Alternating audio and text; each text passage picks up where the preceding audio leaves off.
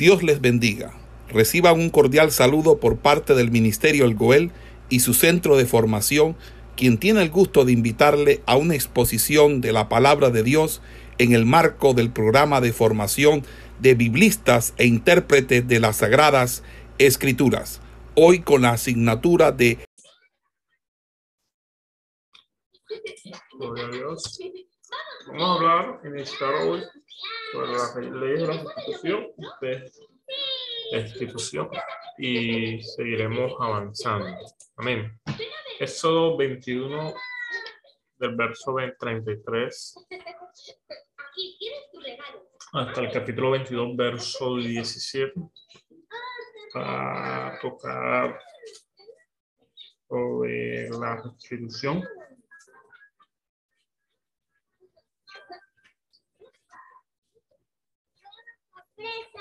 Yo busco por medio de estas leyes varias enseñanzas para el pueblo de Israel. Se recarga el valor de la propiedad y se afirma que los hombres tienen el derecho de poseerlo. Se pone un concepto nuevo dentro de la legislación en el tiempo antiguo ya que se puede compensar por la pérdida de propiedad por medio de un pago de igual valor. Es decir, hasta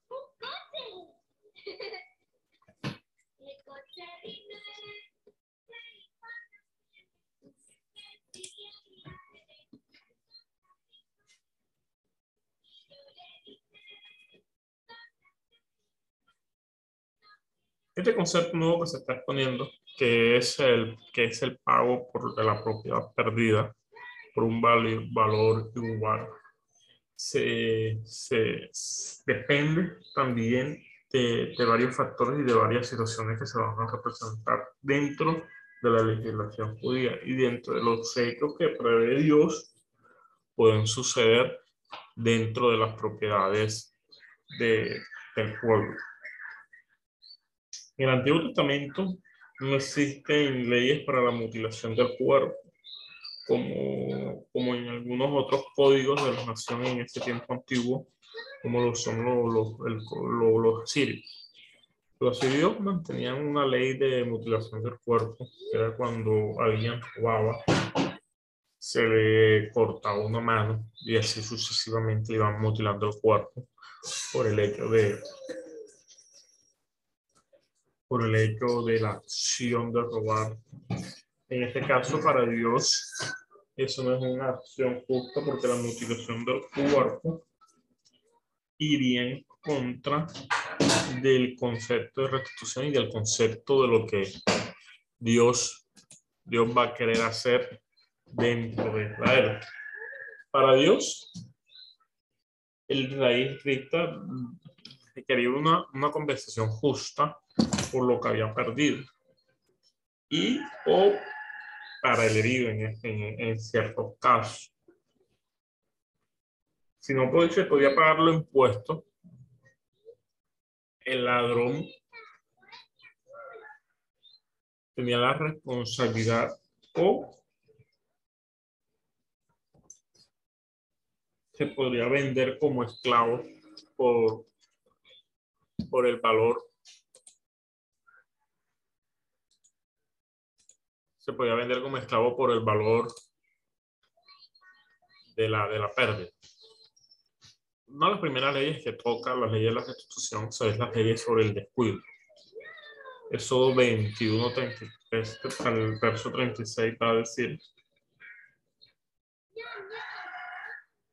que si alguno abriera un pozo, cavara cisterna y no la cubriera y cayera allí un, un buey, cayera allí buey o asno, el dueño de la cisterna pagará el daño resarciendo a su dueño y lo que fue muerto será suyo. Y si el buey de alguno hiera al buey de su prójimo de modo que, de modo que muriere, entonces venderán el buey vivo y partirán el dinero de él y también partirán el buey muerto. Mas si era notorio que el buey era acordeador, desde el tiempo, desde tiempo atrás, si su dueño no lo hubiera guardado, para pagar buey por buey y el buey muerto será suyo. La ley sobre el descuido se fomenta un sentido de responsabilidad sobre las posesiones, es decir, el ser dueño de una propiedad, el ser dueño de una posesión, se, se convierte para Dios en una responsabilidad administrativa. Y una de las cosas que se intenta fomentar con esta ley es la administración.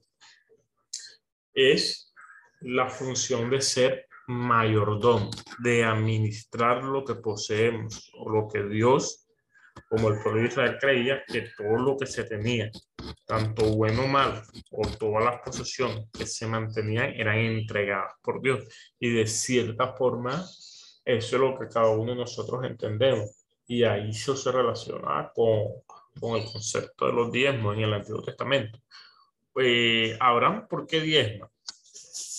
El diezmo pasa a ser una obligación, pero el, el, diezmo comienza en el libro de Génesis, en Abraham, como un acto de agradecimiento. ¿Un acto de agradecimiento de qué?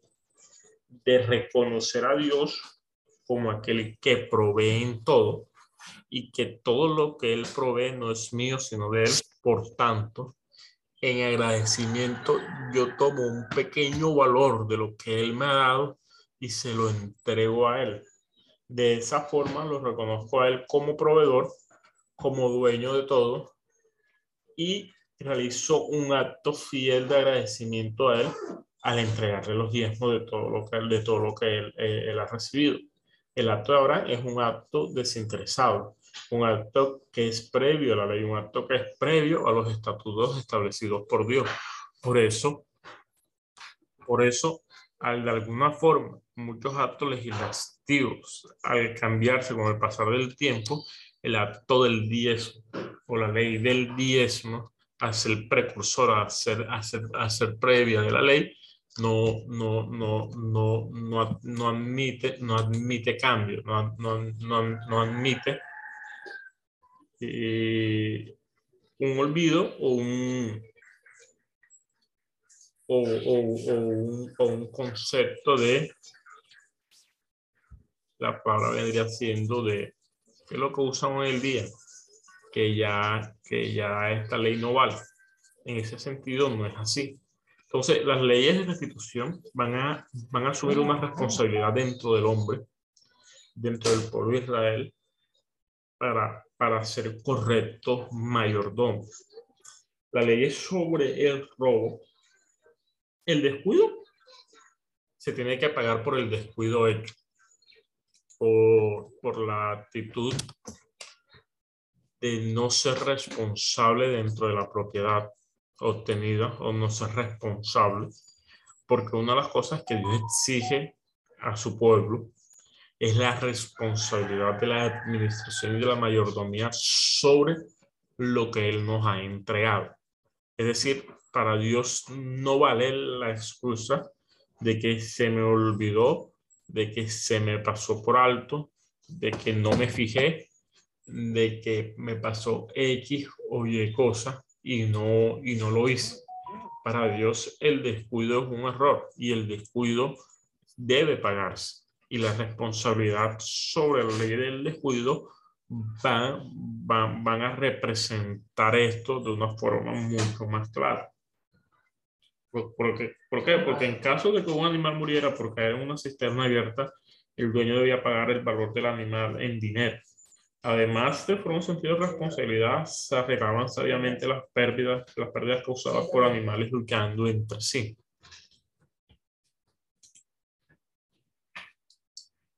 El robo era algo totalmente distinto porque el descuido se entiende que podría llamarse de cierta manera como un accidente, una situación no prevenir, no, no hay que no que a propósito, una situación no premeditada.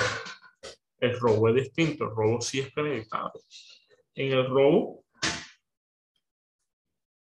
ya que Israel viene, o todavía en estos momentos, porque en estos momentos Israel aún no se había asentado en un territorio, en una nación, sino que viene, que viene siendo un pueblo nómada, que viaja de que viaja de que va, que se mueve de tierra en tierra, de lugar en lugar, de, de buscando y por eso Israel se convierte más que todo en un pueblo pastoril, un pueblo que depende netamente del ganado y del pastoreo de ovejas, ya que, al formarse como un pueblo nómada, lo único que posesión, de alguna forma, la única posesión de valor que podían mantener dentro de su desarrollo como nación era, era el pastoreo de, de ganado y de ovejas. Israel se basó principalmente en el pastoreo de ovejas. Y para Israel, muy pocos usaban el dinero para las transacciones. Algunas veces usaban el oro, pero no siempre lo usaban y no siempre lo manejaban. Más bien Israel manejaba un tipo de transacción por trueque, es decir, si yo necesitaba comprar una oveja y no tenía el dinero para cambiarla y no tenía para comprarla y o, no tenía de alguna forma algo de igual valor para hacer un trueque, se podía establecer el cambio de trabajo por, por el objeto. Es decir, yo le servía al dueño de la oveja las horas necesarias para pagar el valor de lo que correspondía por, por lo ver. Entonces, el robo se convertía en un acto fuertemente dañino dentro de Israel, ya que más que todo el robo de animales, el robo de ganado, el robo de ovejas, se estaba convirtiendo dentro del mismo pueblo de Israel en una situación muy, muy, muy delicada, ya que de alguna manera esto se, se convierte en una de las posesiones más importantes dentro del pueblo. Al, al ser, ser de, esto de esta manera, el robo es un acto completamente dañino dentro de la nación, ya que existían dos tipos de robo. Estaba aquel que robaba para sí mismo, es decir, alguien que no tenía cómo pagar, no tenía, no, no tenía cómo trabajar para pagar y robaba el animal para, para sí mismo, para, para, alimentarlo para sí mismo. Ese es un, un acto de robo. Pero hay otro acto de robo que de alguna forma Dios lo establece como un acto mucho peor, que es aquel que, robó, que robaba para, para matar y vender, vender. Es decir, no robaba por la necesidad de sí mismo, sino que robaba para vendérselo a otro. Aquí hay un hecho muy, muy, muy, muy, muy diferencial que establece las Sagradas Escrituras, y es que el que robaba para mí mismo se tomaba como un acto espontáneo, es decir, se castigaba, pero el castigo no era muy fuerte, porque se entendía que muchas personas por necesidad, eso es como lo que sucede hoy en día.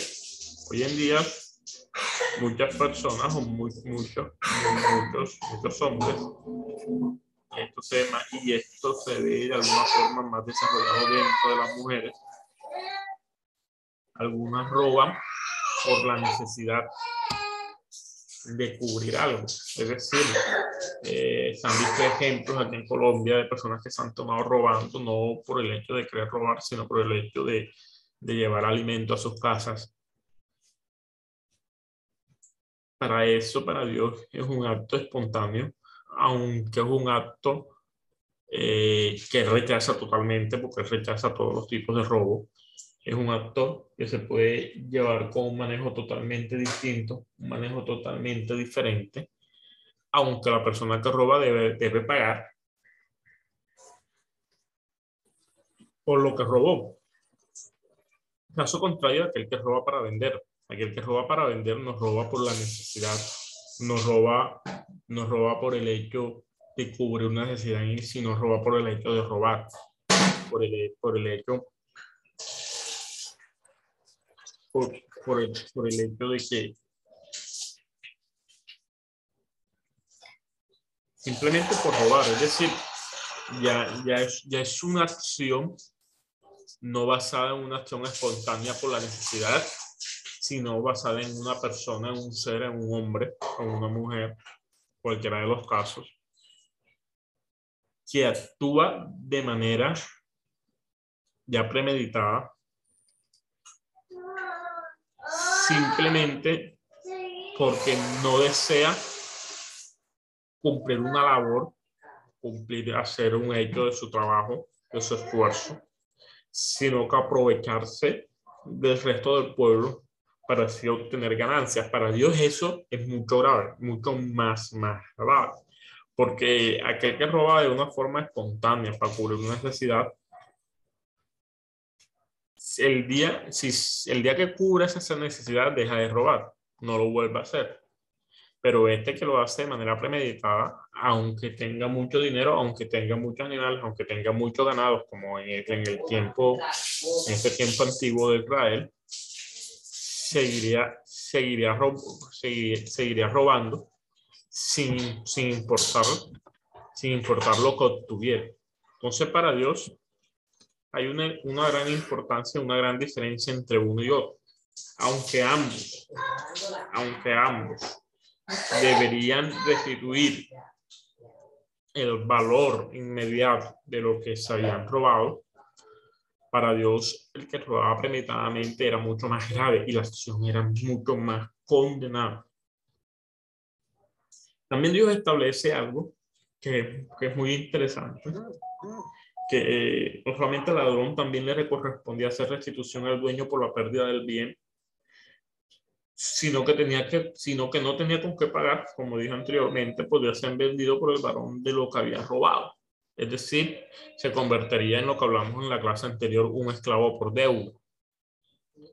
Sabiendo que la esclavitud en Israel es una esclavitud que es mucho más, mucho más humana en cierto sentido, ya que no se, ya que Dios establece unas leyes en favor del esclavo para proteger la, la integridad y el estado del esclavo como hombre no simplemente perdiera el, el, estado como hombre se convertiría en un objeto, sino que en Israel se respetaba. Y se le establecía un tiempo límite para dejar la esclavitud, que, son los seis años de, de, servicio que hablamos en la clase anterior y el séptimo año saldría. Caso de que se convirtiera en un esclavo por amor o un esclavo por, por voluntad propia, un esclavo permanente, ya hablamos cuál era la diferencia entre uno y el otro. Aquí el, que roba podía convertirse en un esclavo de deuda. Pero si el ladrón forzara en la noche a la casa para robar el ganado, ustedes saben que los pastores cuidan, cuidan, el, cuidan el ganado en las noches. Si intentaba la persona que iba a robar en la noche obtener el ganado, ya sea, ya sea la, la oveja o o el buey, y en medio de, la, en medio de esa acción perdía la vida, ya sea que porque el, el dueño lo mataba, este no tenía culpa. Es decir, había una red, Dios estableció enseguida una protección para, para aquel dueño de la propiedad que defiende y cuide lo suyo. Caso muy contrario a lo que sucede hoy en día, que hoy en día si alguien ingresa a robar una casa y obtiene un daño en la casa, puede demandarnos y la ley puede ampararlo en cierta forma, en cierta medida, dependiendo de lo que haya sucedido. Para Dios eso no es eso eso eso no es válido. Para Dios para Dios primeramente la persona pierde todo todo todo derecho de defenderse o de intentar buscar una, una restitución sencillamente por el hecho de ingresar a una propiedad que no le pertenece a hacer un daño dentro de la propiedad. Entonces la persona que defendía su propiedad y mataba al ladrón no tendría ningún tipo de castigo. Ese es algo, eso es algo muy importante dentro, dentro, de, dentro de estas leyes. Hermanos, ¿sí me están escuchando correctamente? Amén, amén. Amén. Amén, hermano. Ok. Dios también establece las leyes sobre la negligencia. ¿Qué, las, ¿Qué significan las leyes sobre la negligencia? ¿Quién puede leer eso 22 versos 5 y 6?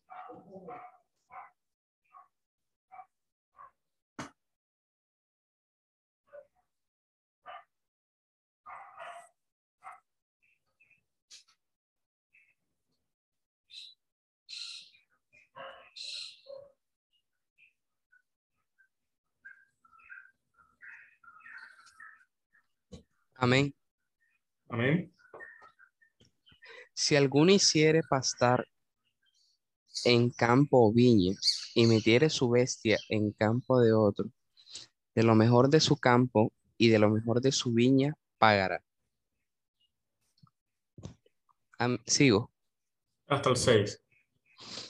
Cuando se prendiere fuego y al quemar espinos, quemare mieses amontonadas o en pie o en campo, el que encendiere el fuego pagará lo quemado. ¿qué diferencia hay entre la negligencia y el descuido?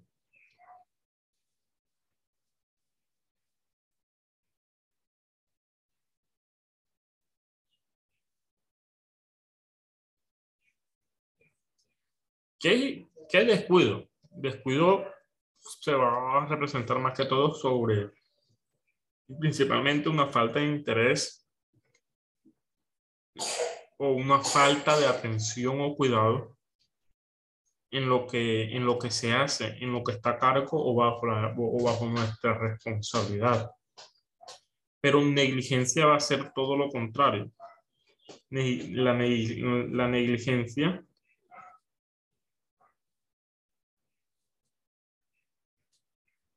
va, a representar o va a ser lo opuesto a la diligencia. Es decir,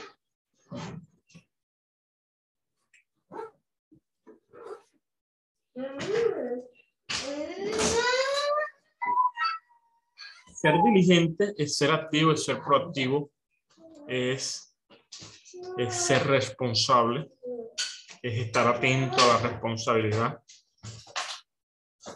es hacer las acciones con, bajo el hecho de, de la excelencia, hacer las tareas bajo un hecho de excelencia, eso es el ser diligente, pero el ser negligente es rehacer las tareas. El que se descuida no hace, no hace, no hace, no hace la, no, no cumple con su, con su, con su responsabilidad, pero el negligente, entre comillas, está cumpliendo con su responsabilidad, pero no, la está cumpliendo a cabalidad, es decir, no la está haciendo como debería hacerlo.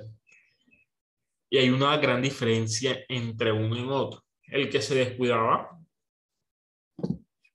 eh, podría suceder una vez o en, en, su tarea y ya, y pasó el daño, pero ya no volvió a repetirlo porque fue un descuido. Pero el negligente es alguien que se convierte o su actitud de negligencia es una actitud, se, se vuelve una, una acción repetitiva dentro, de, dentro del hombre. Aquel que está acostumbrado a actuar de una forma negligente, nunca va a actuar o va, o va, o va a cumplir sus tareas en excelencia. En excelencia. Eh, el hermano Plinio me está colocando que no escucha. Los demás hermanos sí me están escuchando. Miren, miren esta definición de negligencia. La negligencia es la falta de un comportamiento adecuado en una situación concreta. Es la falta de cuidado de, de, y de diligencia. Una persona negligente es aquella en la que en una situación concreta se espera que tenga un comportamiento de, determinado o que tenga un cuidado específico y no lo tiene. Es decir, es algo pre, premeditado.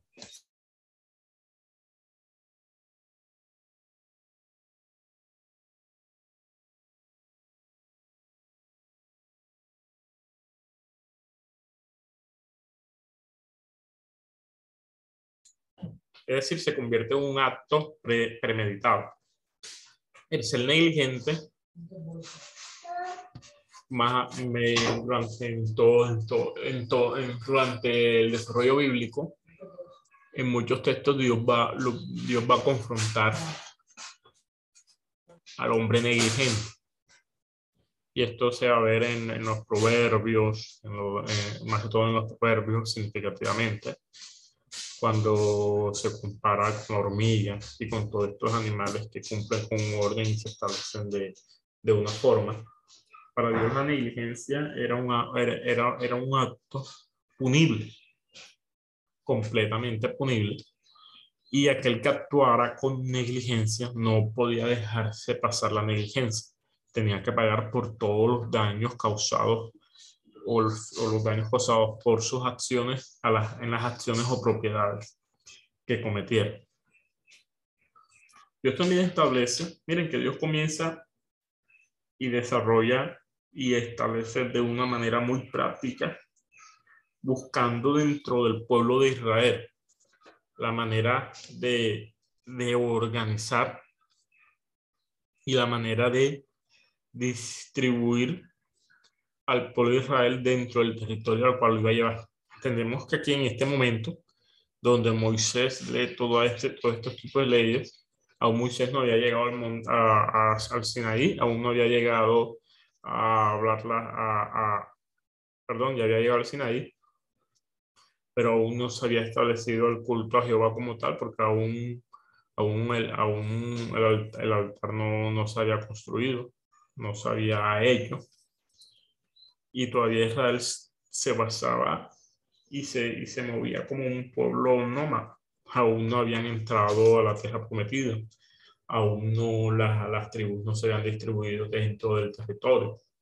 Entonces, estas leyes estaban pensadas o estaban desarrolladas ya intentando de parte de Dios direccionar al pueblo como nación. Es decir, el plan de Dios desde un principio para Israel era convertirlo en como nación. El plan de Dios desde un principio para Israel era establecerlo como una nación grande y poderosa. Eh, los judíos o los israelitas en ese tiempo no, no lo veían de esa manera, no lo creían de esa forma y por eso actuaron de, de, de muchas maneras descuidadas y en desobediencia frente a Dios. Esto demuestra en Dios varias cosas. Dios nunca nos va a colocar en situaciones en las cuales Él no nos haya entregado las herramientas para hacerlo. Es decir, Dios llamó a Israel como una nación,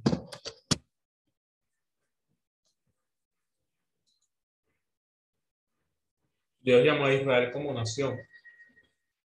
Dios no podía establecer a Israel como nación sin darle las herramientas para que funcionara como nación. Es decir, Dios antes de llamarlos no le había entregado nada. Dios le entregó todo después de llamar. Es decir, que el llamado siempre va a ser previo en nuestra vida. Esto es algo de lo que sucede en el llamado, igual en el llamado a ministerio. Nosotros somos llamados al ministerio, pero el llamado, yo no me formo antes de ser llamado al ministerio. El llamado ministerio me exige a mí la formación, es decir, la formación ministerial llega después de haber sido llamado al ministerio. Por eso hoy en día la importancia que existe dentro de la iglesia es dejar claro que ser llamado no nos convierte en ministros. Es decir, Israel había sido llamada como nación pero simplemente el hecho de haber sido llamada como nación no la convertí en una nación, porque aún Israel no era una nación como tal. Israel venía de ser esclava en Egipto y venía de ser de un pueblo siendo esclavo. Con Moisés se comienza a dar en la primera organización de Israel como nación y la, y la primera establecición. Ya con Josué se establece a Israel como nación dentro de un territorio, de un territorio ya delimitado y, y, y, completo. Entonces, entendiendo esta, estas situaciones, uno comprende más claramente por qué Dios, porque Dios organizó a Israel de esta forma. Las leyes sobre bienes en custodia son otro tipo de leyes que establece Dios en la restitución Estas leyes tratan de dinero o objetos guardados en confianza. De la disputa de pertenencia de propiedad guardada en confianza y de las responsabilidades de pastores en el cuidado de los animales bajo su custodia. Es decir, Dios también establece la ley de, hermano, ¿me puede hacer un favor de guardarme este, este computador acá en su casa? En el tiempo que la persona me guardó el computador en su casa, se dañó. Dios establece una, una ley bajo esa responsabilidad de guardarlo, guardar objetos o propiedades en confianza. Si la persona que aceptaba esta responsabilidad de guardarlo, asumía la responsabilidad no solamente de guardarlo, sino de cuidado. Y del día de entregarlo, de entregarlo en las condiciones en las, las cuales los había recibido. Y Dios establece de que si la persona se le dañara o se perdía, en este caso los pastores, que muchos de los pastores no eran o, no eran no eran dueños de las ovejas, sino simplemente siervos que le cuidaban las ovejas a sus amos, a su señor. Su responsabilidad caía en el cuidado de la propiedad que tenían en custodia. No podían, pero Dios lo hacía responsable de cualquier daño, ya sea por el descuido, por la negligencia, de ellos sucediera dentro de la propiedad y tenían que devolver, devolver el valor de lo que habían perdido.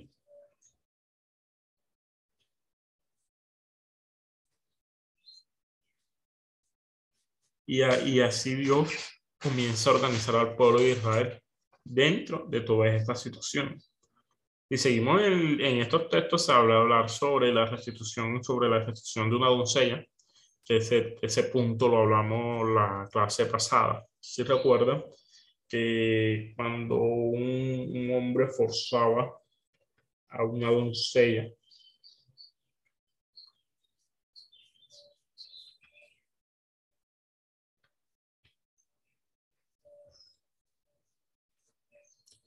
ahí se tenía que entender que aquel que forzaba, porque la doncella se entendía en ese tiempo que era propiedad del padre, o, o mejor, o más claramente definiendo la doncella era propiedad de toda la familia. Es decir, la mujer no se veía como un objeto. No, Dios nunca planteó a la mujer dentro de las Sagradas Escrituras como un objeto, el cual tenía un valor y se podía vender, sino que ya la cultura social de este tiempo plantear a la mujer con menos derechos y menos valores que el hombre, incluso menos derechos y menos valores que muchos animales, en cierta medida. Había naciones donde la mujer no tenía derecho de absolutamente nada. Dios comienza a establecer ciertas normas para ir preservando el derecho de la mujer y para ir protegiendo a la mujer dentro de todo este desarrollo machista, que es erróneo en la Sagrada Escritura, porque la Sagrada Escritura rechaza el machismo, así también como rechaza el feminismo,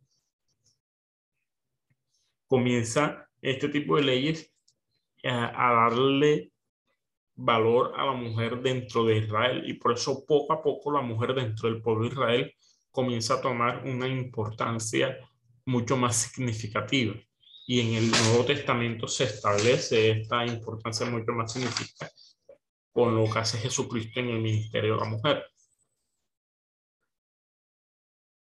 Pero en la ley sobre la, la, doncella, si la doncella era forzada, ella perdería el valor en cuanto al objeto que podía recibir en el arreglo del matrimonio, lo que se conoce como la dote. Ya que una virgen valía, más que una, que, una, que una mujer violada, una doncella violada, en cierto sentido, en, cierto, en, una realidad completamente absoluta. Dios establece que se le tenía que pagar la dote al padre, a la mujer, al padre de la doncella. Al padre de la doncella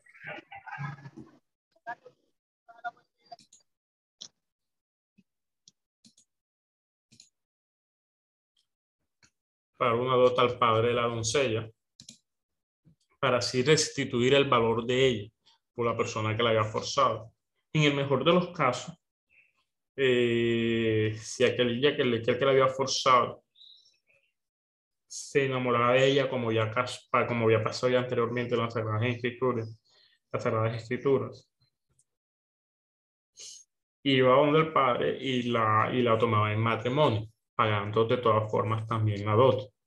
Pero esta era una manera de devolverle el valor a la mujer dentro de, todo, dentro de toda esta sociedad machista.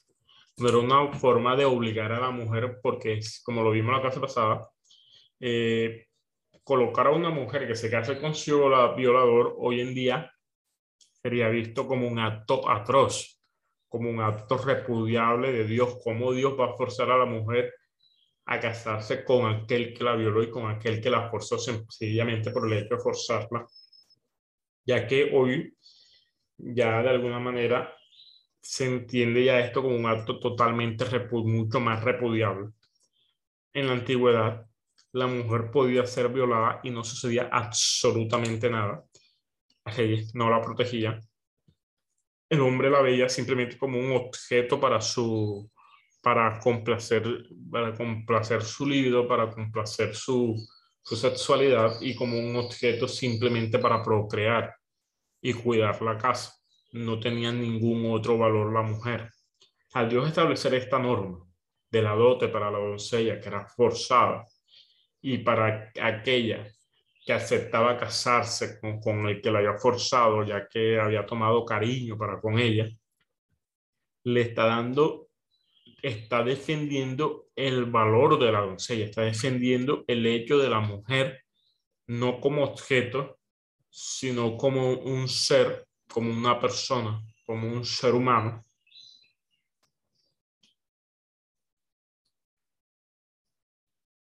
que tiene en su individualidad un derecho y un valor dentro de la sociedad.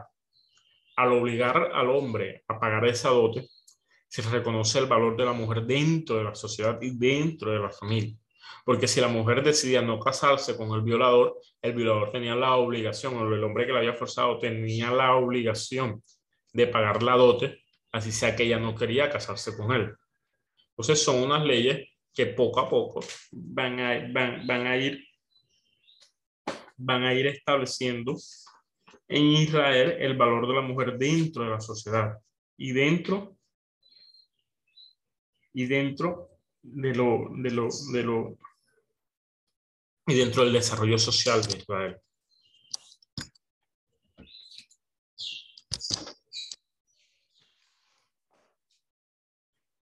las responsabilidades morales van a ir desde el trato al extranjero, las viudas, los huérfanos. Aquí nuevamente ingresan las mujeres dentro de un valor muy importante en Israel, lo que son las viudas y los huérfanos. Si la mujer dentro de la antigüedad se veía como un objeto que no tenía un valor, sino que era un objeto descartable, el defender el valor de las viudas es un valor, es, es, es una vuelta de, de prácticamente de, 180 grados con, respecto al conocimiento social entre el, hombre y, entre el hombre y la mujer y el valor social del hombre y la mujer. En algunas naciones, si la mujer quedaba viuda, perdía derecho de absolutamente todo. Y perdía incluso en muchos casos, perdían sus propiedades, las propiedades de sus maridos y cualquier, y cualquier hombre podía venir a quitárselas. Porque las propiedades tenían valor era en el mano de los hombres, en el mano de las mujeres. Dios establece el derecho a las viudas y los huérfanos. Es una ley que se dirigía más directamente al pueblo y, y el, y el fallar a esta ley se convertía en una, en una pena que era más colectiva que individual. Es decir, el derecho de las viudas y los huérfanos no, no era una obligación de una persona, no era la obligación de un individuo, era la obligación del pueblo. Y aquí Dios comienza a exigirle un comportamiento y exigirle una actitud al pueblo.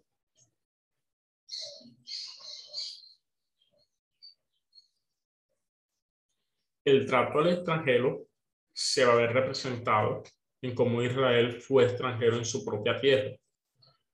Y, perdón, no fue extranjero en tierra, en, en tierra ajena, en tierra extranjera. Era, era, un, era un hecho significativo de proteger de proteger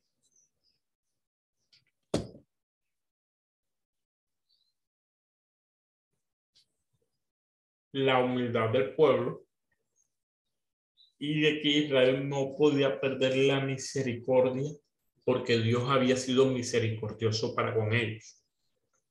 Algún hermano que me busque y me lea Levítico 19, 33, 34 y otro que me lea Deuteronomio, Deuteronomio 10, 19. Rápidamente me hacen ese favor.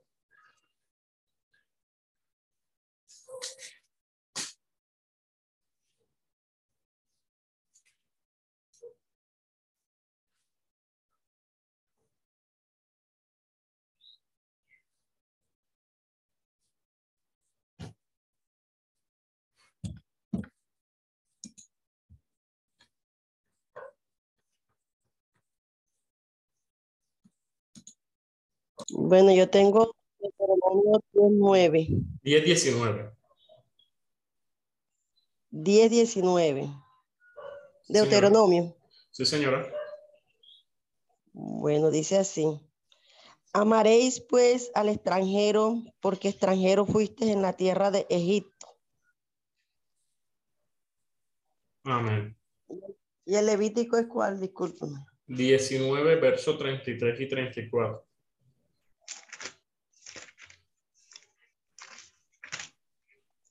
Dice así, cuando el extranjero morare con vosotros en vuestra tierra, no le oprimiréis.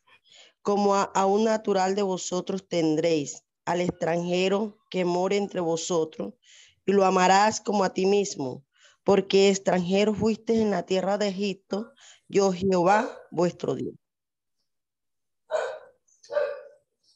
¿Cuáles son los dos primeros grandes mandamientos que establece la palabra? Amar a Dios y amar al prójimo. Correcto. El primero es amar a Dios sobre todas las cosas y el segundo es amar al prójimo como a ti mismo. Miren que en Levítico Dios le establece al pueblo de Israel que al extranjero tienen que amarlo como a sí mismo. Tiene completamente, tiene totalmente relación al, al, al hecho significativo de, los grandes mandamientos. De Deuteronomio 10, 19 va a estar más relacionado con Éxodo 22, 21, porque prácticamente van a decir lo mismo. Que, que, no pueden maltratar, no pueden, no pueden tratar mal al extranjero porque, porque Israel fue extranjero en tierra, en tierra, en tierra extraña, en tierra ajena.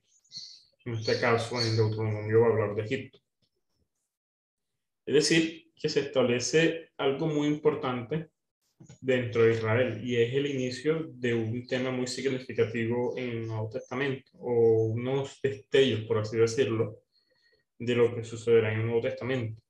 Israel tenía prohibido una relación total con el gentil. El gentil de alguna manera para Israel, para el pueblo, lo veía con tal desprecio de que no era bienvenido en sus hogares.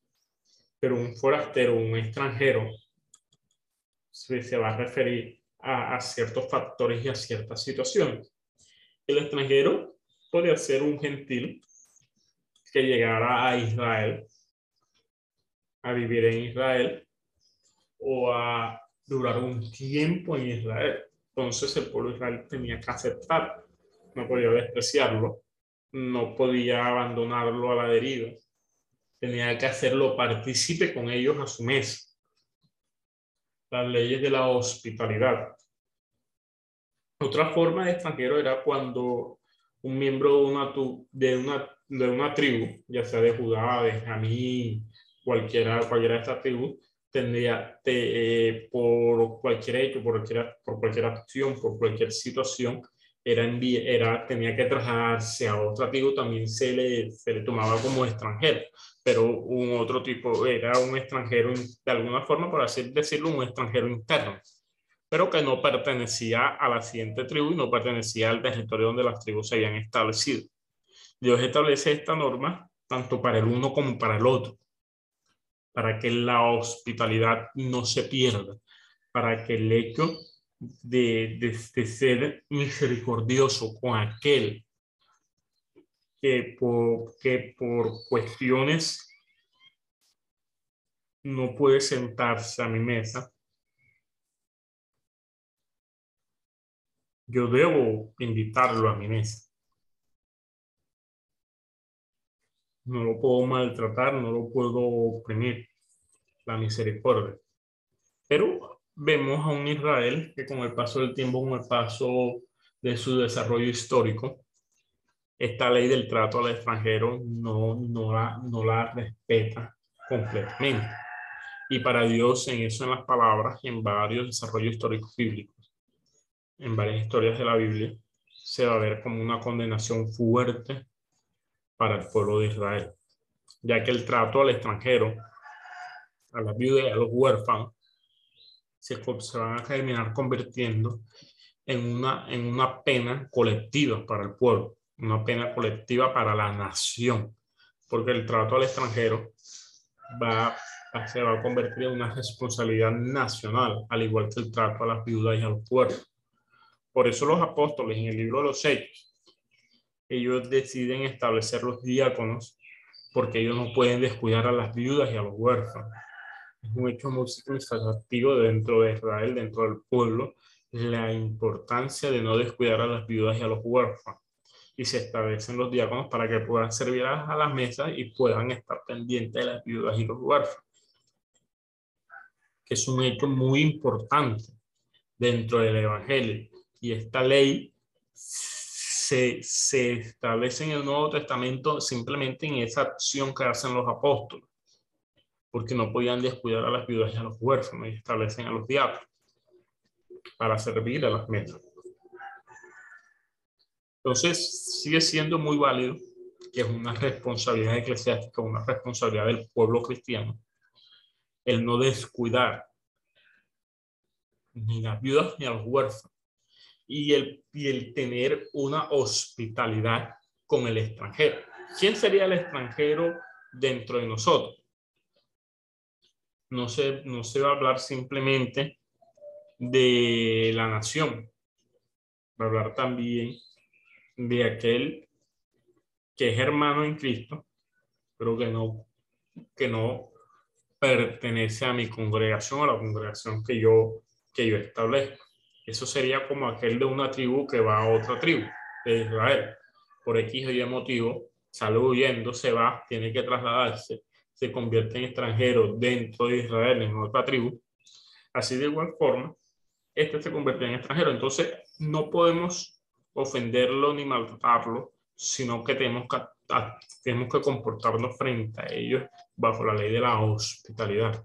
Dios establece la ley de la hospitalidad sobre cómo entender, cómo, cómo, cómo relacionarse y cómo ser hospitalario con aquel que necesita de nuestra hospitalidad. Y establece las normas para los préstamos, los intereses y la usura. Es decir, miren, aquí hay algo muy, muy, muy, pero muy interesante. No se le podía cobrar dinero, o no dinero, perdón. No se le podía cobrar intereses sobre dinero prestado a algún pobre del pueblo. ¿Qué sucede aquí? Se entiende que el, pobre, no tiene dinero con que pagar la deuda. Al no tener dinero con que pagar la deuda, lo que normalmente sucedía era que el pobre trabajara, servía, no se convertía en esclavo, sino que hacía un trueque por trabajo para pagar la deuda. Dios establece que no se le cobre intereses al pobre. ¿Por qué? Porque si el pobre se le cobra intereses sobre la deuda, al estar trabajando para pagar la deuda, va a demorar un tiempo y con el tiempo que muere los intereses seguirían aumentando. Y al hecho que los intereses seguirían aumentando, él le tocaría seguir trabajando para pagarla. En, de alguna forma se convierte en un ciclo que es interminable o que es en exceso muy demorado para el pobre. Y Dios establece que no se le cobre intereses sobre el dinero prestado al pobre del pueblo para que el pobre al trabajar por el dinero, para pagar por el dinero prestado, también le quede tiempo para trabajar por lo suyo propio.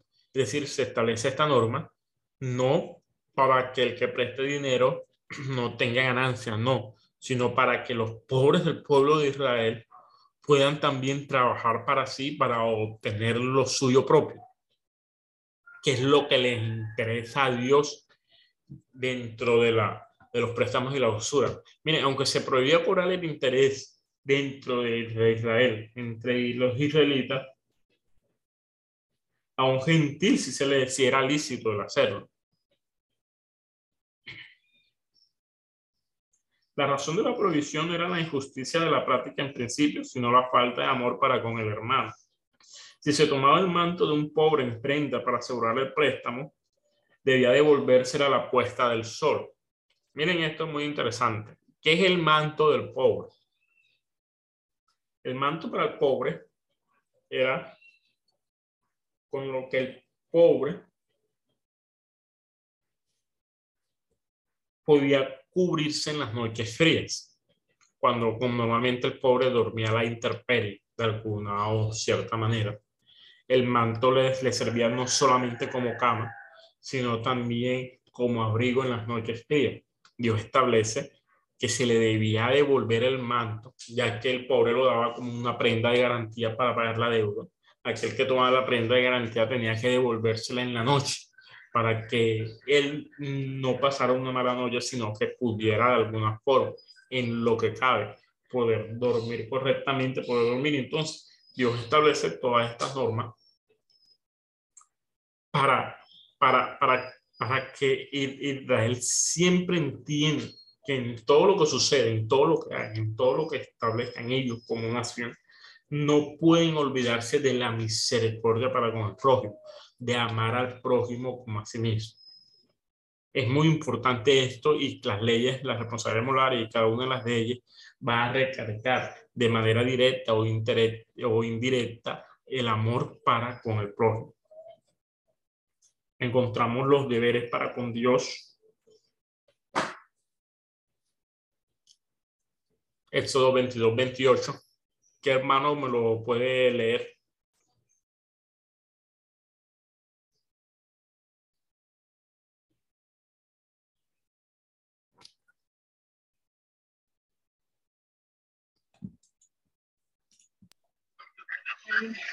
Dice, no injurarás a los jueces ni maldecirás al príncipe de tu pueblo.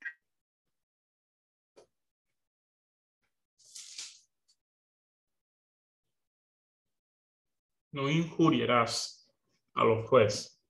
Miren aquí, la palabra jueces en este texto, el original es Elohim, que está traducido, puede ser traducido como Dios o dioses en plural, ya dependiendo dependiendo del contexto en el que esté escrito.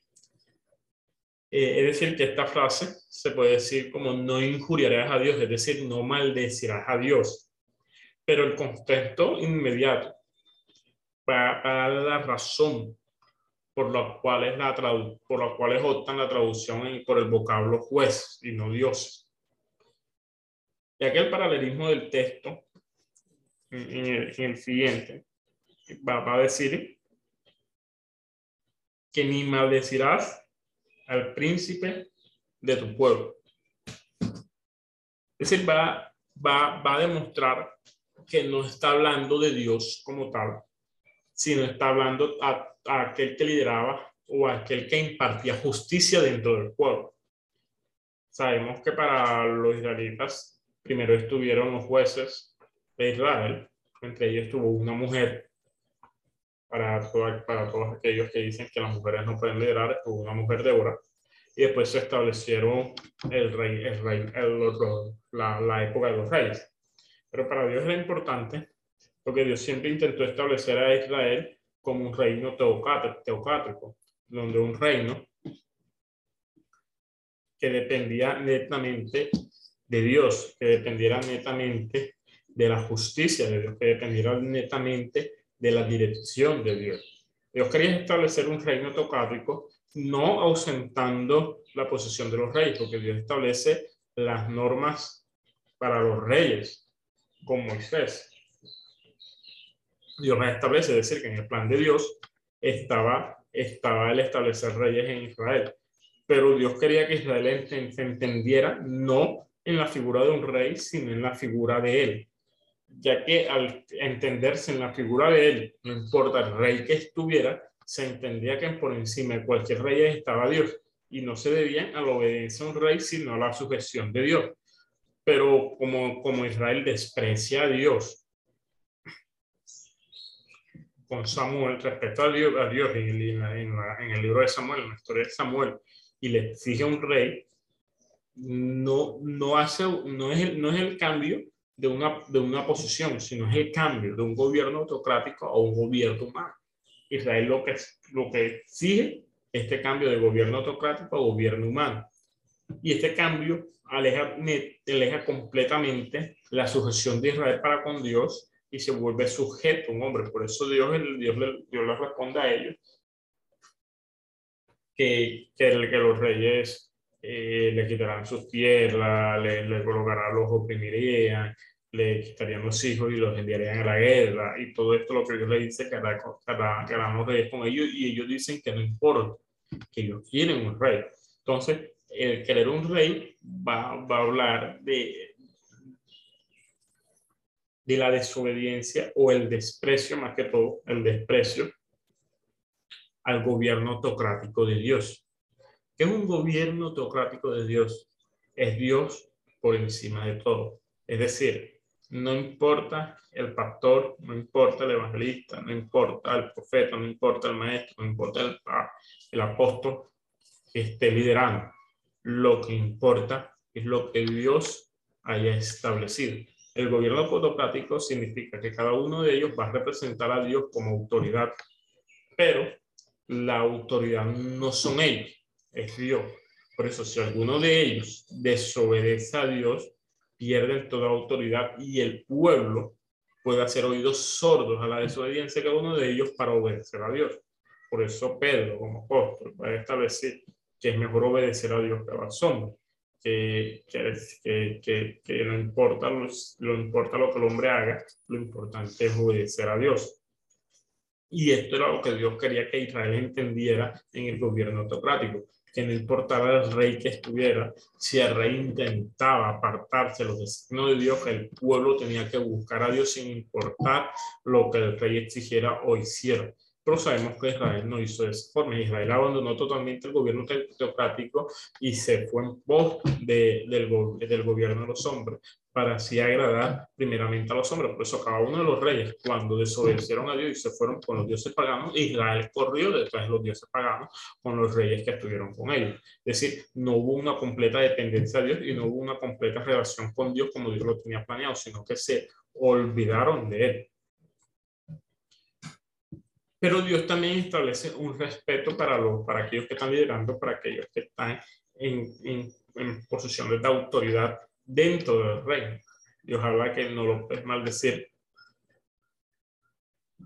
que no puedes injuriar en contra de él, que no puedes blasfemar en contra de él. Es decir, esto va a ser, va a ser mucho lo que sucede con David. David, cuando Saúl intenta tomarle la vida, la vida, tomar su vida, ya David nunca se le encuentra desobedeciendo a Saúl y en ningún momento se le ve a David injuriando en contra de Saúl. Aunque Saúl había sido desechado por Dios. Pero aunque Saúl había sido desechado por Dios, Saúl seguía como autoridad dentro de Israel. Y para eso, para David era muy importante y merecía respeto absoluto en la posición en la que Saúl se encontraba. Por eso cuando Dios entrega a Saúl, a, a, Saúl, entrega a Saúl en las manos de David, por, en varias ocasiones, David, David se arrepiente de haber, de, haber portado el manto de Saúl. ¿Por qué David se arrepiente de haber portado el manto de Saúl? Porque como él puede la frase que él dice, ¿cómo levantaré yo un dedo contra el ungido de Jehová? Aún sabiendo que Dios ya había desechado a Saúl, pero la posición de autoridad de Saúl lo mantenía aún como ungido. Y lo que él más va, él más va a recalcar en este hecho significativo es, es el reclamo que le va a dar a Dios y le va a decir David a Dios que si él lo puso a él como rey de Israel, él debe quitar a Saúl y colocarlo a él pero él por su propia mano no lo hará, porque, porque si él lo hace con su propia mano, podía estar injuriendo, podía estar cayendo en la transgresión del respeto a las autoridades dentro de Israel como Dios lo había establecido en su palabra. Es decir, que David no podía realizar, no podía usurpar el trono, no podía obtener el trono por medio de, de un golpe de Estado, por medio de una rebelión y el concepto de rebelión en las Sagradas Escrituras es un concepto que, es un concepto que está totalmente, está totalmente relacionado con la muerte. Todo aquel que se revela en las Sagradas Escrituras, las Sagradas Escrituras debe morir.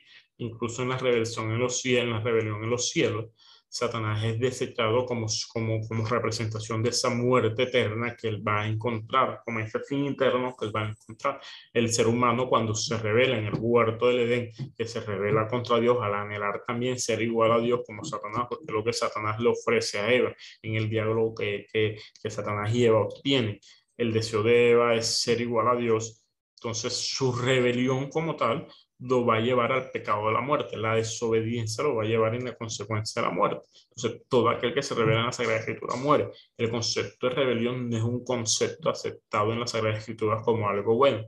Para, para David no podía rebelarse contra la autoridad y el respeto a los jueces va a ir representada de alguna manera o va a iniciar de una forma ya establecida como ley en estos textos de las responsabilidades morales como no se puede maldecir ni injuriar al, al príncipe del pueblo o a los jueces. Y está hablando no solamente de aquellos reyes, sino de todo aquel que ostenta una autoridad dentro del pueblo.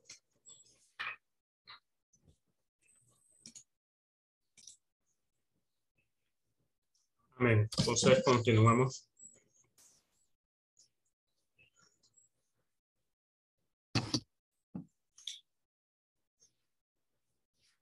¿Quién puede leerme esto 22, 29 y eso 23, 19?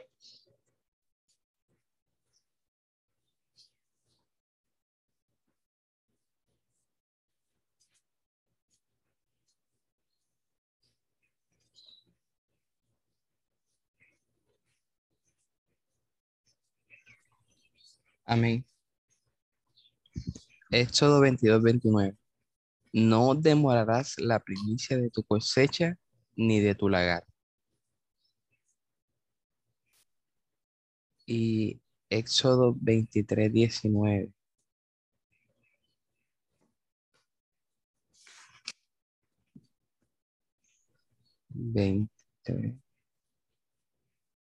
Las primicias de los primeros frutos de tu tierra traerás a la casa de Jehová tu Dios no guisarás el cabrito en la leche de su madre.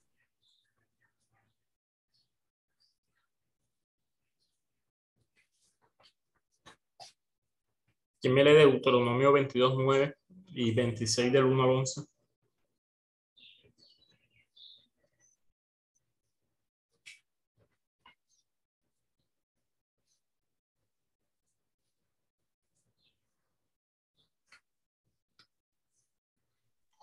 Veintidós nueve.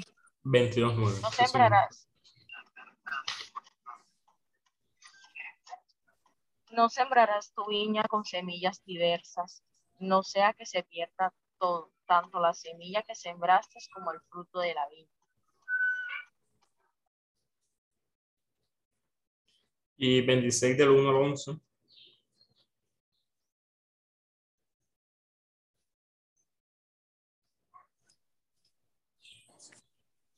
Harás el tabernáculo de diez cortinas de lino torcido, azul, púrpura y carmesí, y lo harás con querubines de obra primorosa. La longitud de una cortina de 28 codos y la anchura de la misma cortina de cuatro codos. Voy bien.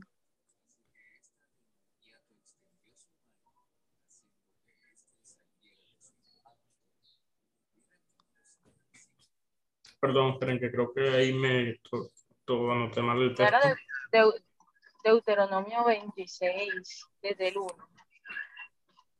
Ok, pensé que era Éxodo.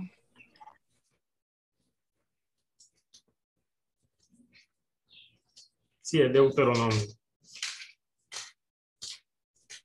Ahora sí. Cuando hayas entrado en la tierra que Jehová tu Dios te da por herencia y tomes posesión de ella y la habites.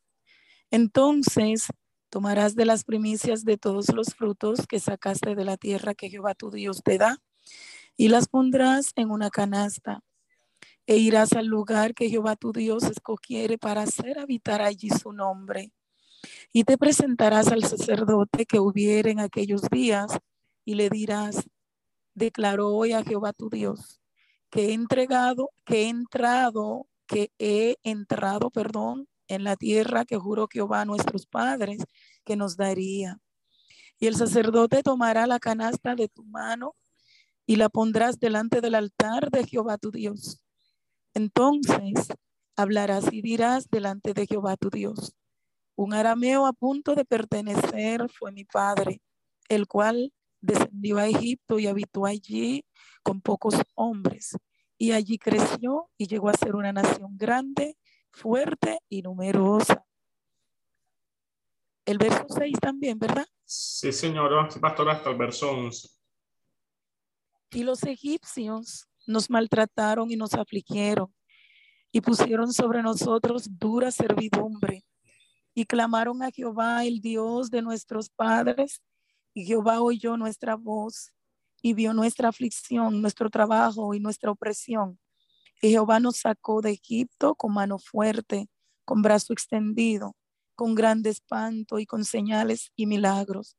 Y nos trajo a este lugar y nos dio esta tierra tierra que fluye leche y miel. Y ahora he aquí he traído las primicias del fruto de la tierra que me diste, oh Jehová. Y lo dejarás delante de tu Dios y adorarás delante de Jehová tu Dios. Y te alegrarás en todo el bien que Jehová tu Dios te haya dado a ti y a tu casa. Así tú como el levita y el extranjero que está en medio de ti. Gloria a Dios. Amén, gloria a Dios. Miren que la presentación de las primicias de la cosecha se establece en eso como una de las principales leyes del culto. ¿Por qué para, para Dios las primicias se convierte en una de las leyes principales culto, así como la vida de los primogénitos y la prohibición de comer carne por las fiestas destrozadas por las fiestas del campo? Se establecen en, se establece junto como tres, como tres normas como tres normas. Las primicias van a, van a demostrar o de alguna forma se van a comprometer con, con, con convertir en un, en un, hecho que no va a ser reemplazado por el bien, sino que va a, va de alguna forma a, a complementar los diezmos dados a Dios. De las primicias no se entregan, no se entregan siempre, sino se entregan al inicio de la cosecha.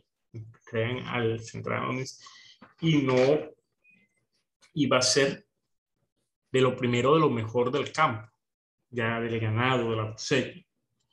Es decir, aquel que presentaba las primicias, una de las primeras normas que establece la palabra es que no se puede demorar en entregarlas.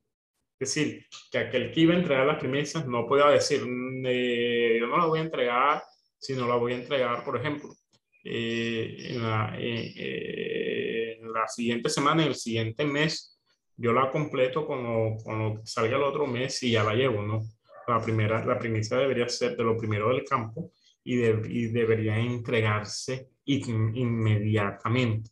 No podía demorarse. La, primera la primera cuestión, o sea, ese hecho de que no, yo voy a dar las primicias en la iglesia, pero lo voy a entregar eh, poco a poco, después, bíblicamente, con el hecho de, que no podía demorarse en la entrega de las primicias, no sería de alguna manera bíblicamente visto correctamente. Es un hecho que tendríamos, tendríamos que analizar con mucho más detalle si de esta forma es aceptado correctamente por Dios o no. Pero bueno, también entendemos que Dios no es un Dios que sea psicorrígido en muchas cosas y que de alguna forma nosotros nos permite y nos ayuda para poder cumplir su palabra de muchas otras maneras. Pero es un hecho que amerita de alguna, de alguna manera un poco más de investigación, un poco más de discusión para ver si es posible tanto los diezmos como, como las primicias entregarlos de una forma parcializada. Pero en este caso, en, este caso el pueblo de Israel, a ser un pueblo del campo, a ser un pueblo de, de pueblo pastoril, un pueblo de, de siembra, de cosecha, no podía demorarse porque todo, todos estos elementos son perecederos, se, se, se dañan después de un cierto tiempo y la idea de esta ofrenda era que, era que, fuera, que fuera llevada en un estado óptimo para el sacerdote. Pero lo que me interesa y lo que me llama full la atención es lo que va a decir Deuteronomio 26. Deuteronomio 26 va a establecer del por qué se hace esta ofrenda de las primicias o, o, o cuál es la razón verdadera Igual, de igual manera, lo, sucede lo mismo con el diezmo. Ya comentó ahorita de una manera corta que el diezmo se establece previo a la ley, es decir, se establece en Abraham. Abraham, cuando saca los diezmos de todos, se los lleva a Melquisedec, él establece el hecho del diezmo y él lo establece como un hecho de gratitud. Aunque por ley se vuelve obligatorio para Israel, para nosotros entregar los diezmos, a la, si, si, la razón es de que la ley es abolida, no podemos abolir los diezmos porque los diezmos son previos a la ley. Entonces, pero nosotros entendemos que la ley de alguna manera no ha sido abolida, sino simplemente el, el culto sacerdotal, como se conocía en el, en el Antiguo Testamento, el hecho de el, el hecho ritualista del Antiguo Testamento, de alguna forma en ciertos aspectos, no del todo, fue abolido con Jesucristo. La representación del velo rasgado, la representación del que, el sacrificio ya no se hace constantemente, la representación de todo, de todo esto.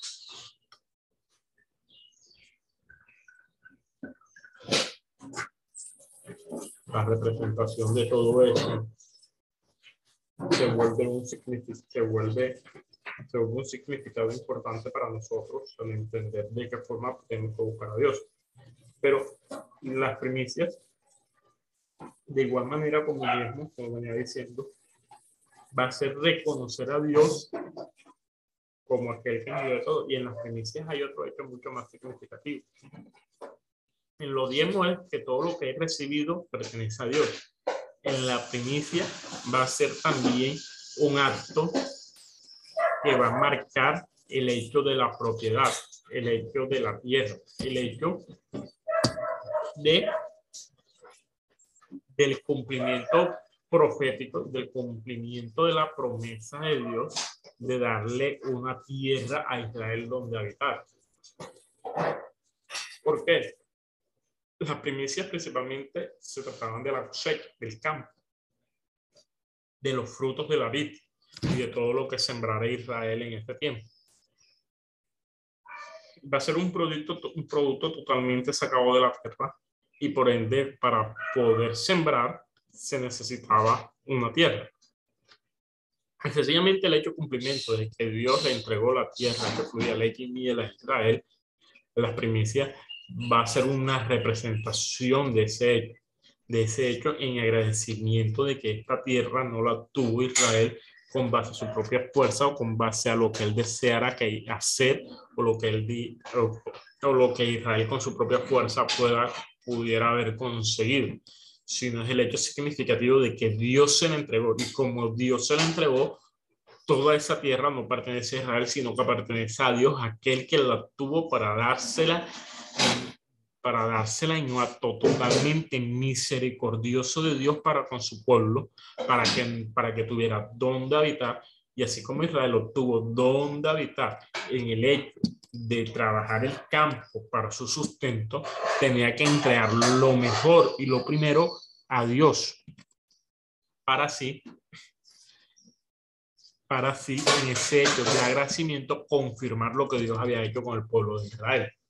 Entonces, todas estas leyes de primicias y de diezmo se convierten para el pueblo de Israel en un acto recordatorio de agradecimiento de lo que Dios está entregando a, nuestra, su vida, a ellos como nación, a ellos como pueblo, y si lo traspasamos a nosotros, va a ser un acto de agradecimiento en nosotros, que deben hacer no por obligación. Por eso los diezmos no se entregan por obligación, por eso las primicias no se entregan por obligación, se entregan en gratitud a Dios por lo que Dios da y nos entrega a nosotros diariamente en nuestra provisión.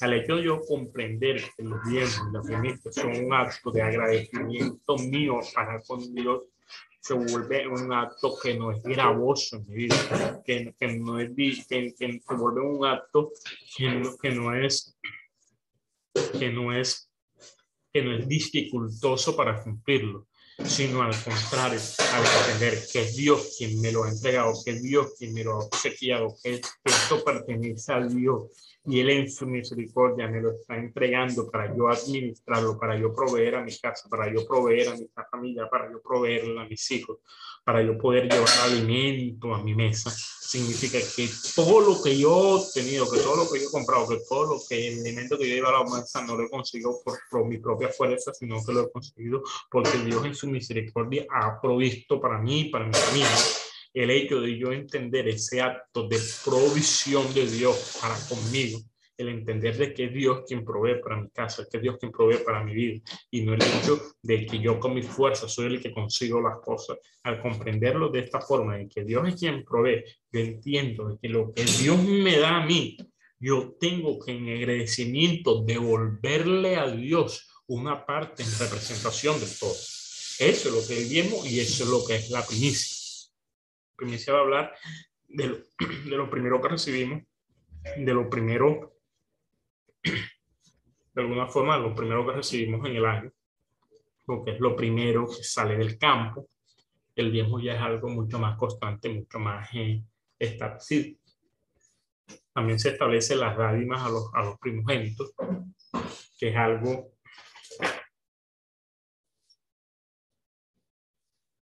muy significativo porque es, un, es, un, es una separación que Dios hace de Israel con los pueblos paganos, más que todo con los pueblos establecidos en Canaán, era donde el pueblo de Israel se iba a establecer hacia la tierra prometida.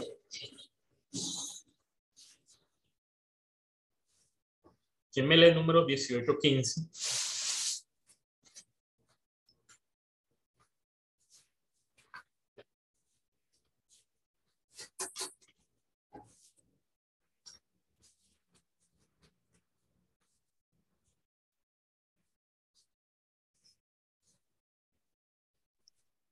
Números 18, 15.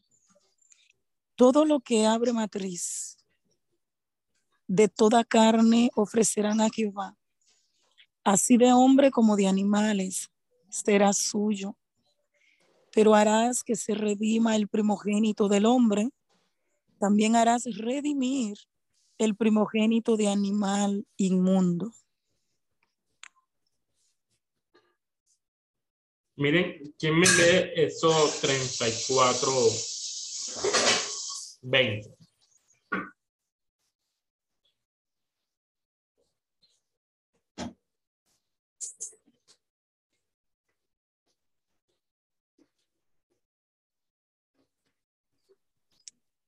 Pero redimirás con cordero el primogénito del asno, y si no lo redimieres, quebrarás su cerviz redimirás todo primogénito de tus hijos, y ninguno se presentará delante de mí con las manos vacías. Miren la diferencia que establece Dios con, con los primogénitos. Dios establece que el primogénito le pertenece a él. Todo varón cabe más pertenece a Jehová, primogénito. Por eso en el libro de Hebreos se le llamará a la iglesia congregación de primogénitos haciendo referencia a este acto de que todos, todos, todos, nos convertidos en primogénitos de Dios y por ende pertenecemos a Él, no a nosotros mismos. El hecho significativo o la ley de la primogenitura es una ley que se, ve, se desarrolla y tiene base en todo en las Sagradas Escrituras. Tiene base en todo en las Sagradas Escrituras. Pero Dios hace aquí una gran diferencia entre Israel y los pueblos paganos. ¿Qué sucedía con los pueblos paganos? Los pueblos paganos, y nada más exactamente aquellos que se establecían en, aquellos que estaban establecidos en Canaán. Había una costumbre religiosa dentro de estos pueblos donde el primogénito en muchas maneras, en la mayoría de, las de las situaciones, pertenecía al dios pagano. Pero este que pertenecía al dios pagano sucedía de una forma muy singular. Sucedía de que tenía que el niño, en este caso, el primogénito, sacrificarse a este dios pagano.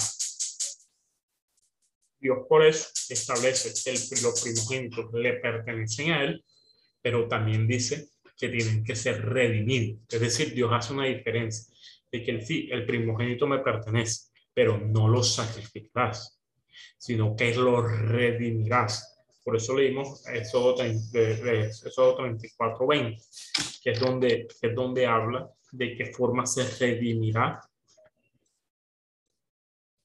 a los, a, los, a los primogénitos, con, pero redimirás con cordero el primogénito del asno, y si no lo redimieres, te habrá su servicio.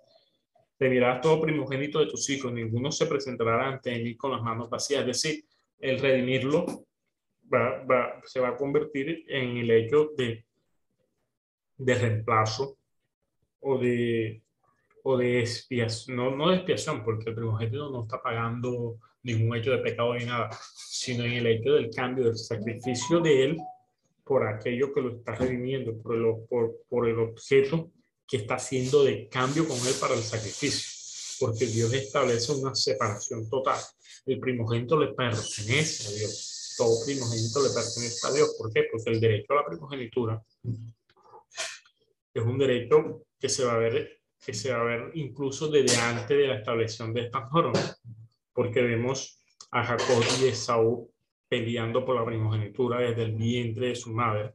Vemos a, Esaú, a Esaú despreciando la primogenitura, despreciando la primogenitura y vendiéndose a Jacob. Vemos a Jacob engañando a Abraham, disfrazándose, eh, vemos a Jacob disfrazándose de Esaú, engañando a Isaac, perdón, engañando a Isaac, disfrazándose de Esaú para obtener la primogenitura y la bendición de su padre. Vemos a José molesto cuando su padre Jacob de Israel, en este caso, su nombre había sido cambiado. Israel cruza sus brazos y coloca su mano derecha sobre el menor y su izquierda sobre el mayor. Y la molestia de José es una molestia por el hecho de que el primogénito era el mayor y era sobre quien debería colocar su mano derecha porque de alguna manera la derecha va a representar la fuerza y va a representar también la, la, la, la autoridad dentro, dentro del, del sacerdocio. Para, para, para, Dios el primogénito no simplemente hablaba de una herencia monetaria, de una herencia que pertenecía a la, que era una herencia económica, sino de una herencia, de una herencia sacerdotal el primogénito tenía la responsabilidad de llevar la relación con Dios dentro de la casa, dentro de su familia. Es decir, el primogénito se convertía en el sacerdote de su casa y aquel que ostentaba la relación de Dios en su hogar. Entonces, era el derecho a la primogenitura era un hecho no solamente monetario y de y de autoridad en el hogar, porque era aquel que sucedía a su padre, era aquel que reemplazaba en posición al padre, sino también era aquel que se comprometía a llevar la relación con Dios dentro de la casa y dentro de la familia. Por eso la oración, la frase célebre de, de Josué es yo y mi casa como dice la canción, mi casa y yo, sino yo y mi casa. ¿Por qué? Porque él como cabeza, él como sacerdote, el primero debía servir y el sirviendo podía exigir a su casa servir a Jehová. El primogénito se compromete de esa manera, se compromete primeramente a él a mantener una relación directa con Dios. Por eso la iglesia es llamada congregación de primogénitos en el libro de los Hebreos, haciendo referencia a que la iglesia debe entender que es cabeza. ¿Cabeza de qué? Cabeza de la creación. Por ser cabeza de la creación, es responsable espiritual de la creación. Es decir, la iglesia debe ser responsable, la congregación debe ser responsable de la creación espiritualmente. Es decir, es aquel que debe colocar primeramente el ejemplo en sí de su relación con Dios para que la creación pueda de alguna forma volver a Dios. El primogénito es esa referencia. Y eso se ve también en el hecho de Eliseo con Elías. Cuando, el, cuando el, Elías, va a ser, Elías va a ser raptado, Elías va a ser raptado, Eliseo lo que le pide a Elías es, regálame una doble porción de tu espíritu. La petición de Eliseo es, quiero ser tu primogénito. El hecho de la primogenitura es un hecho, un hecho muy marcado en las Sagradas Escrituras, muy marcado en las Sagradas Escrituras, donde el primogénito tenía un valor muy significativo, no solamente dentro del pueblo, sino dentro, sino dentro de la, de la relación con Dios. Aunque Dios establece que el primogénito era aquel que habría matiz, nos damos cuenta que en muchos casos por Dios mismo no sucedió de esa manera. Otro de los ejemplos sobre la primogenitura es David. Cuando Samuel va a ir a ungir a los hijos de Isaías, al que le llevan primero es al mayor, porque es el primogénito. Y según la costumbre israelita, quien debía haber sido ungido era el mayor, el primogénito. De los herederos de, de, David, quien asumió su herencia como primogénito y fue, fue rey, después de él fue Salomón y Salomón no fue el primogénito de David. Entonces, ahí, ahí vemos muchos hechos significativos donde, donde el derecho a la primogenitura pasó de ser de un, de, un hecho de nacer primero a un hecho mucho más y netamente más en relación con Dios y en relación de lo que la persona o lo que el hombre va a conseguir delante de, o lo que el hombre de alguna manera su corazón está dispuesto para con Dios. Es decir, ya pasó de ser un hecho de nacimiento a un hecho netamente espiritual. Pero aún así, para, para el israelita en este tiempo, la establección de esta forma de la dádiva de los primogénitos para con Dios y la pertenencia de los primogénitos para con Dios es un hecho que va a marcar de alguna manera lo que Dios espera de Israel como, como, como cabeza como cabeza en, estos, en ese tiempo de la relación con Dios, porque Israel estaba siendo planeado como primogénito de Dios para por medio de Israel ser ejemplo de las naciones extranjeras, las naciones paganas, las naciones cananeas, de un pueblo sujeto y de una relación constante para con Dios.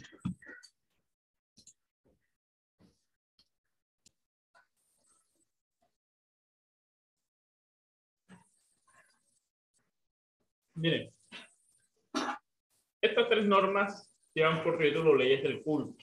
¿Por qué llevan por título leyes del culto? Porque van, están ahí están relacionados directamente con el culto sacerdotal.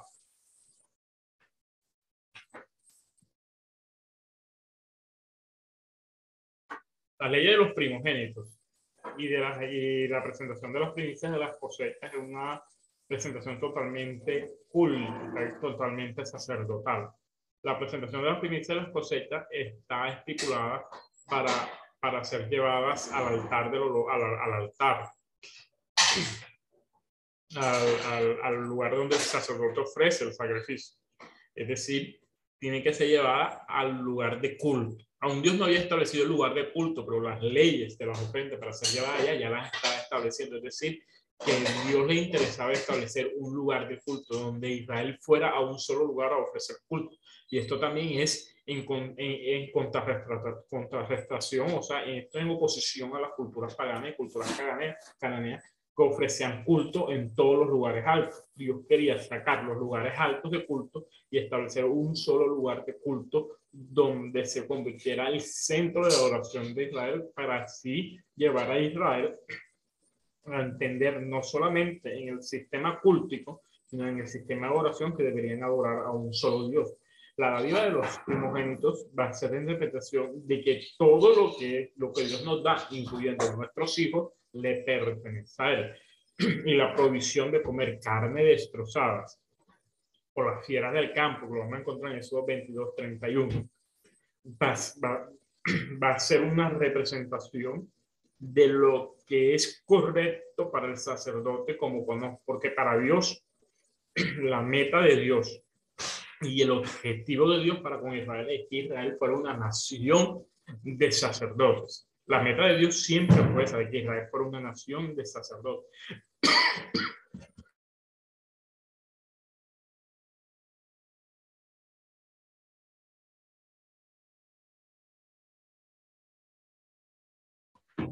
Perdónenme, hermano. La meta de Dios era que, Israel fuera una nación de sacerdotes.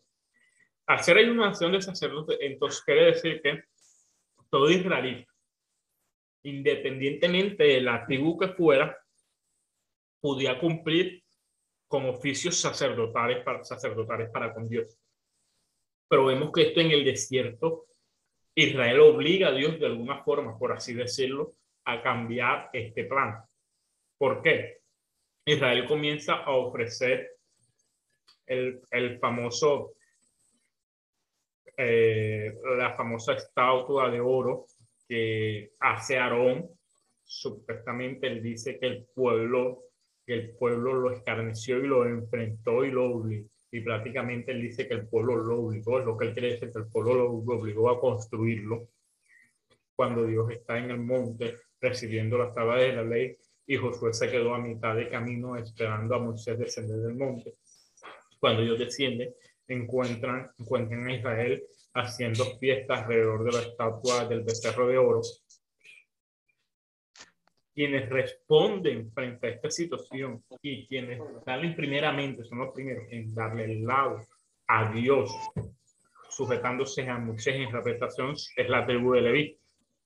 Y de ahí Dios decide y toma la tribu de Leví como primogénita para él. Por eso la tribu de Leví es apartada de toda herencia terrenal, porque los levitas no tienen herencia terrenal en Israel.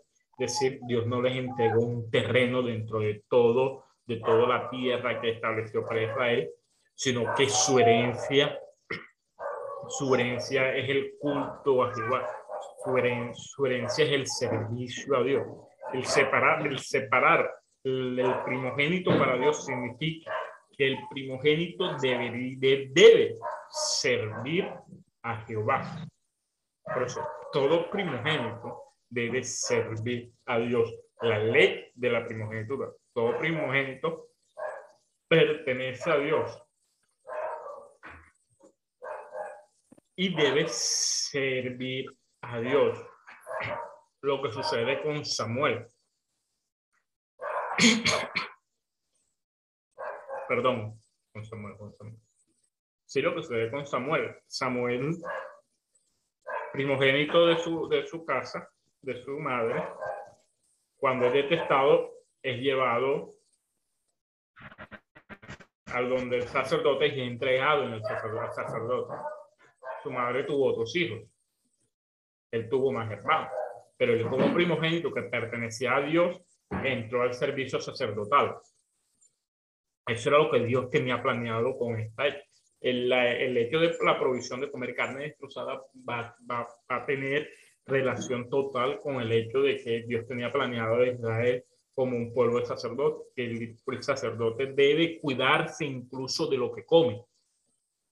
Todo aquel que sirve a Jehová debe cuidarse de lo que incluso de lo que come, no solamente en su vestimenta, no solamente en su estilo de cabello, en su corte, no solamente en todo lo que sino también en lo que lleva a su boca. Y la provisión de comer carne destrozada por las fieras del campo es una provisión que tiene que ver con la provisión de no comer sangre. La Biblia rechaza, ¿por qué? Porque la sangre es vida. El cristiano, el judío, el israelita no puede comer sangre, no puede comer nada hecho con sangre. Y la carne destrozada por las fieras del campo es una carne que de alguna forma no es limpiada, sino que es destrozada con la sangre y esta carne prácticamente es bañada con la sangre del animal muerto. Nosotros sabemos que a la hora de, a la hora de asesinar una vaca, un, un cualquiera de estos animales que es dado para la alimentación nuestra, la manera de sacarle la sangre para que la sangre no bañe la carne y la carne no tenga el sabor de la sangre, se hace, se hace de una forma. Y aquellos que han trabajado o han visto eh, este hecho saben que es así. El hecho de que una fiera del campo se come una un mata un animal, un animal, y ese acto de limpieza no sucede. Entonces se vuelve una carne que está sucia, sucia de qué? Sucia de la sangre derramada. Por eso la provisión de comer, la, comer carne destrozada por las que están para el pueblo. ¿Por qué? Porque el sacerdote, aquellos que como sacerdotes, no pueden comer sangre. Eso está claro, mi hermano. Mm, no sé.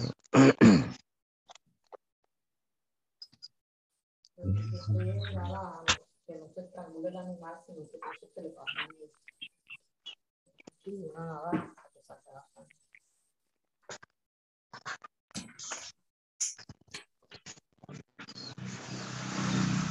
Oh, claro, mi hermano.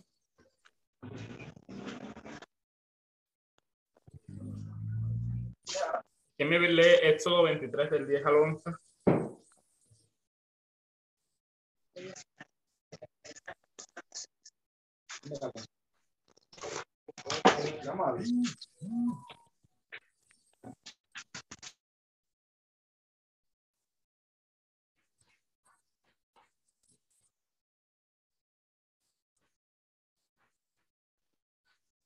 Amén.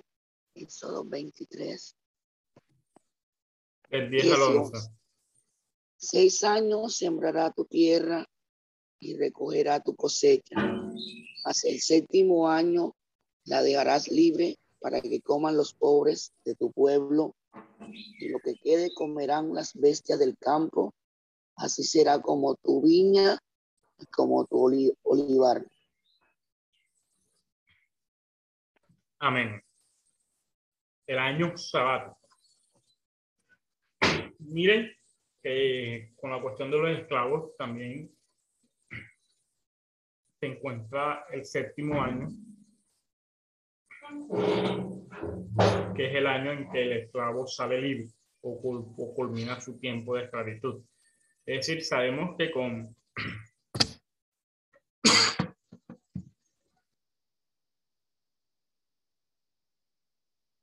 perdone, sabemos que con los esclavos los años, los seis años de servicio no están establecidos dentro de un año como tal, sino están establecidos dependiendo del año en que el esclavo era en, iniciaba su, periodo de esclavitud, es decir, los seis años para cada esclavo se cumplían un tiempo totalmente distinto.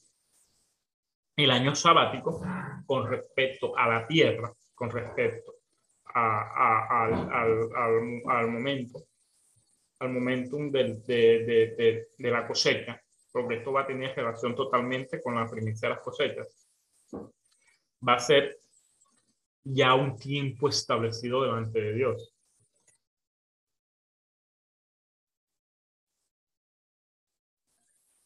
va a ser un tiempo establecido para con Dios. Y Dios lo establece un tiempo exacto. Entonces, cada siete años, la tierra descansaba. ¿Por qué descansaba? ¿Qué funciones cumplía? ¿Qué funciones, qué, funciones se cumplen en el descanso de la tierra? ¿Quién me puede leer Levítico 25 del 1 al 7? Amén.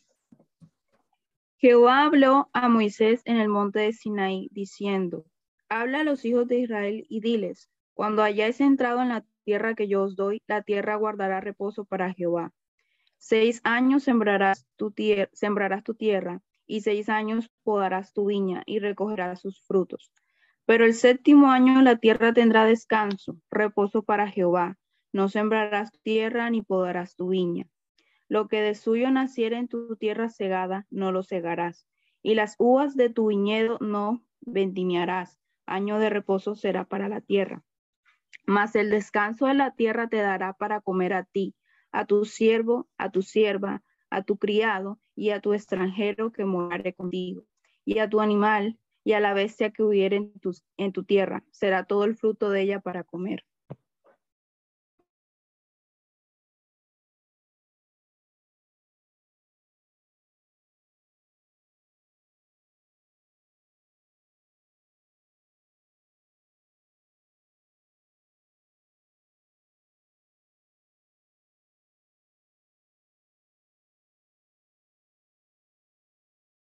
Amén. Eh, me continúa leyendo, pero ahora ve el verso 20 y al 22 de ese mismo capítulo de Levítico. Amén. Y si dijereis, que comeremos al séptimo año? He aquí no hemos de sembrar, ni hemos de recoger nuestros frutos. Entonces yo os enviaré mi bendición al sexto año, y allá, y ella hará que haya fruto por tres años. Y sembraréis el año octavo, y comeréis del fruto añejo hasta el año noveno. Hasta que venga su fruto, comeréis del añejo. Miren lo interesante que sucede aquí. En Éxodo 23, del 10 al 11, se va, se va a hablar de una ley totalmente humanitaria en el sentido de que era el pobre quien iba a comer de la tierra que en ese año descansaba, del pobre del huerto. Lo que va a decir Éxodo 23, del 10 al 11 pero la tierra, pero en esos 23 días 11 se establece también unos valores ecológicos, que era para que la, para que la tierra descansara y pudiera recuperar fuerza para volver, volver a, a, a, producir de una forma correcta. Hoy en día, esto se usa en, en, todo, en, en todo terreno de siembra, que se establece un periodo de siembra en el terreno o se establecen las llamadas siembras, siembras progresivas. Creo que, creo que ese es el nombre que se le da, que es que el mismo terreno no se siembra solamente un, un solo producto, sino que se siembran, se siembran productos parecidos para que la tierra no pierda debilidad y al cambio del tiempo ese producto va cambiando, va cambiando, va cambiando porque, porque la, diferen, la diferencia de siembra también, depende, también va a diferenciar el tipo de nutrientes que van a absorber el terreno. Entonces, al hacer ese cambio constantemente, la tierra no produce un descanse, un desgaste de uno solo, sino que es un, desgaste, un desgaste progresivo y se le va dando descanso, de, entre comillas, de alguna otra forma. Otros, otros, otros añaden periodo de descanso donde la tierra descansa un tiempo pero la siembra sigue alrededor, entonces son descansos parcializados donde, donde la tierra descansa y tratamiento que se le dan a los terrenos. Miren que esto ya Dios lo había establecido desde el principio, pero lo había establecido con relación al periodo de siete. El siete no, va, no, no, vamos a hablar de numerología, no vamos a hablar de, de nada de esto, sino vamos a hablar de que para Dios el siete va a hablar de la completud, de lo que es completo y lo que es perfecto, de aquello que se realizó a la perfección. Entonces, todo aquello que se realiza a la perfección, debe existir un descanso para reconocer esa perfección. Y este descanso Dios se lo da en el año, en el año 7 a la tierra. ¿Para qué? Para que su creación pueda recuperar toda la fortaleza para poder seguir produciendo. Pero vemos que en Levítico 25 ya cambia un poco esta normatividad.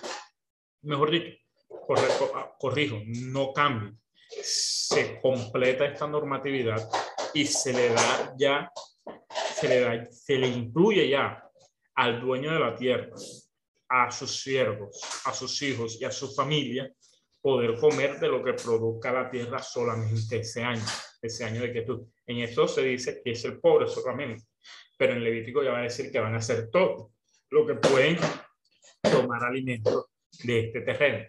En el verso 20 al 22 se va a hablar de que no solamente es comer a eso, sino que Dios en el sexto año producirá en abundancia para que tengan comida no solamente para el séptimo año, sino el octavo. ¿Por qué? Porque en el octavo año se iniciaba el periodo de siembra y el periodo de siembra, al iniciar en ese año, lo más probable era que lo que sembraran no produjera fruto todavía.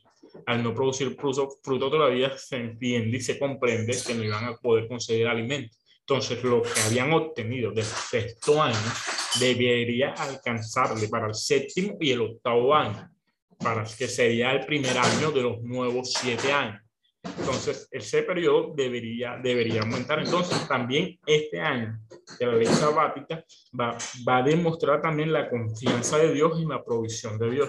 Porque, o sea, entender yo que voy a dejar de trabajar por un año completo sin recibir sueldo, absolutamente nada, pero tener la confianza de que yo antes de dejar de hacerlo, Dios me va a proveer totalmente para yo poder durar ese año sin hacer absolutamente nada. Es una es un entendimiento mucho más completo de lo que es la provisión de Dios y lo que venimos hablando del entendimiento de la fiesta de las primicias. El que entiende la fiesta, el que entiende la, perdón, la fiesta de las primicias no, porque la fiesta de las primicias la vamos a ver ahora. El que entiende la ofrenda de las primicias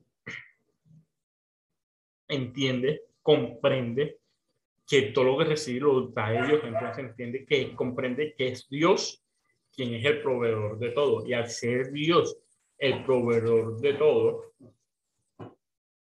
el, el ser Dios el proveedor de todo, si yo descanso un año por orden suya, ese año que yo descanso es Dios quien debe proveer.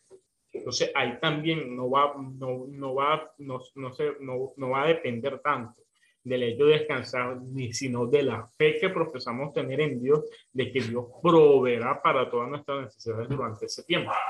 Y, y, es, y es un punto de inflexión muy gigante dentro del sacerdote, porque el sacerdote depende de Dios y el sacerdote come de lo que Dios provee en su santuario. Entonces, entonces hay como significativo entre uno y otro.